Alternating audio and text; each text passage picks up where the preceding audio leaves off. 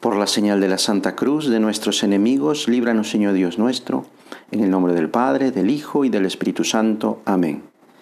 Señor mío y Dios mío, creo firmemente que estás aquí, que me ves, que me oyes. Te adoro con profunda reverencia. Te pido perdón de mis pecados y gracia para hacer con fruto este rato de oración.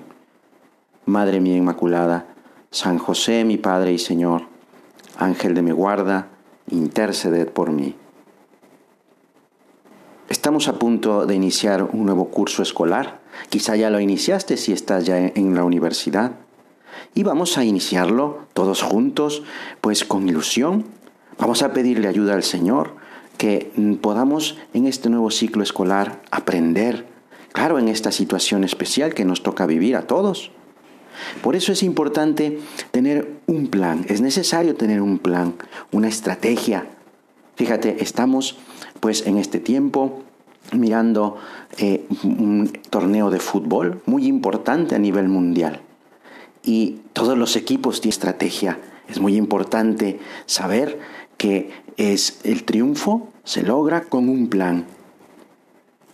Hace algunos días, pues un equipo italiano que estaba jugando muy bien y perdió. Cuando entrevistaron al entrenador, dijo, explicó que el otro entrenador había tenido una mejor estrategia y les habían ganado. Es importante tener una estrategia. Claro, aun cuando tengas al mejor jugador del mundo, si tú no estás convencido de ese plan, de esa estrategia, pues no importa que tengas eso al mejor jugador, pues te pueden meter una goliza de antología. No se puede vivir sin un plan. No se puede lograr el triunfo sin un plan. Mira, el Evangelio de la Misa del domingo nos muestra a una mujer que tenía un plan, una estrategia. Tenía un grave problema. Una hija estaba muy enferma y el plan de esta mujer era buscar a Jesús. Estaba convencida de que Jesús podía curar a su, a su hija.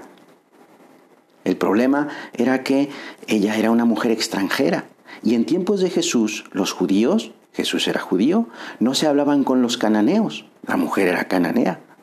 Pero a esta mujer no le importa ese detalle grande, pero es un detalle que le hace ver que lo importante es creer en Jesús, creer en que Él podía ayudar a su hija.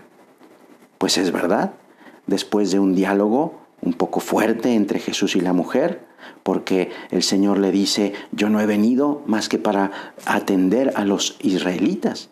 Y la mujer le dice, pero nosotros los extranjeros podemos ser como esos pues esas mascotas que recogen las migajas que caen de la mesa de sus amos. Al escuchar esto, el Señor se convence de que esta mujer tenía fe. Pues es importante convencer a Jesús y para esto necesitamos también un plan. Hay que, pues, diseñar un plan. Por ejemplo, los profesores de todas las escuelas y colegios, universidades, pues han hecho el suyo para que podamos aprender en esta nueva manera de ir al colegio. ¿Cuál es tu plan para este curso escolar? No me refiero solamente a un plan escolar, sino a un plan personal, un plan para eso, convencer a Jesús de que creemos en Él, de que confiamos en, Él. No se trata de pedir a Dios cuando las cosas van mal, se trata de escucharlo, de seguirlo, de aprender de Él, de recibir lo que me quiere dar. ¿Cómo voy a conocer mejor a Jesús? Pues se requiere eso, de un plan, un plan de vida. Jesús es el modelo y estamos llamados a ser como Él. Pero tengo que saber qué me falta, qué me sobra, qué necesito, qué me estorba para ser santo.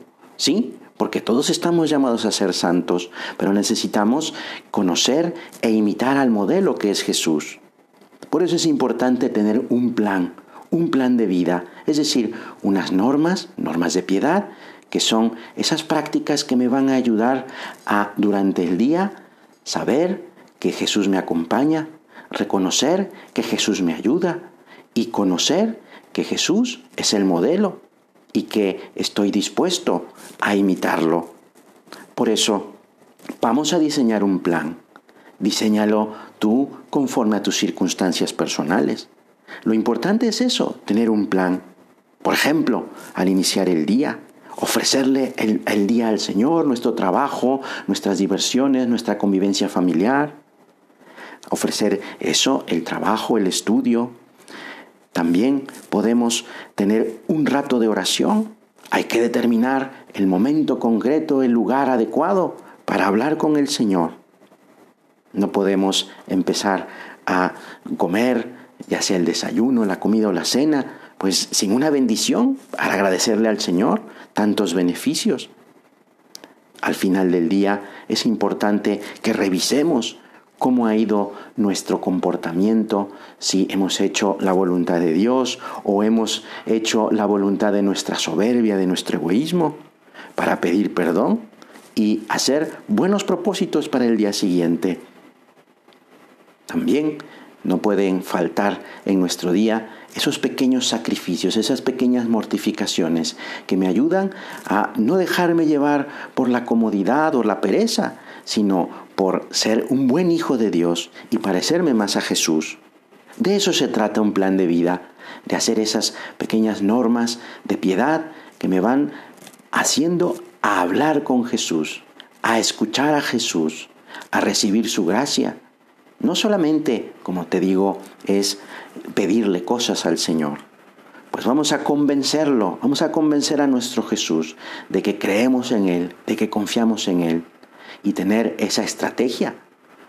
Es bueno plantearse, pues, tener una norma, habituarse a ella, hacerla, luchar, intentar por hacerla todos los días y después una segunda, una tercera y así y que nuestro día esté pues salpicado de, estos, eh, de estas pláticas, de estos diálogos, de estos encuentros con nuestro Señor.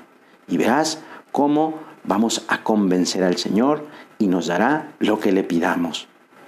Quien nos puede ayudar muchísimo es la Virgen María. La Virgen que es nuestra Madre nos puede enseñar a tener esa relación cercana con nuestro Jesús durante nuestro día. A ella le pedimos que nos cuide y nos guíe en este ciclo escolar y que también nos ayude y nos fortalezca para que podamos cumplir nuestro plan de vida. Te doy gracias, Dios mío, por los buenos propósitos, afectos e inspiraciones que me has comunicado en esta meditación. Te pido ayuda para ponerlos por obra. Madre mía Inmaculada, San José, mi Padre y Señor, Ángel de mi guarda, interceded por mí.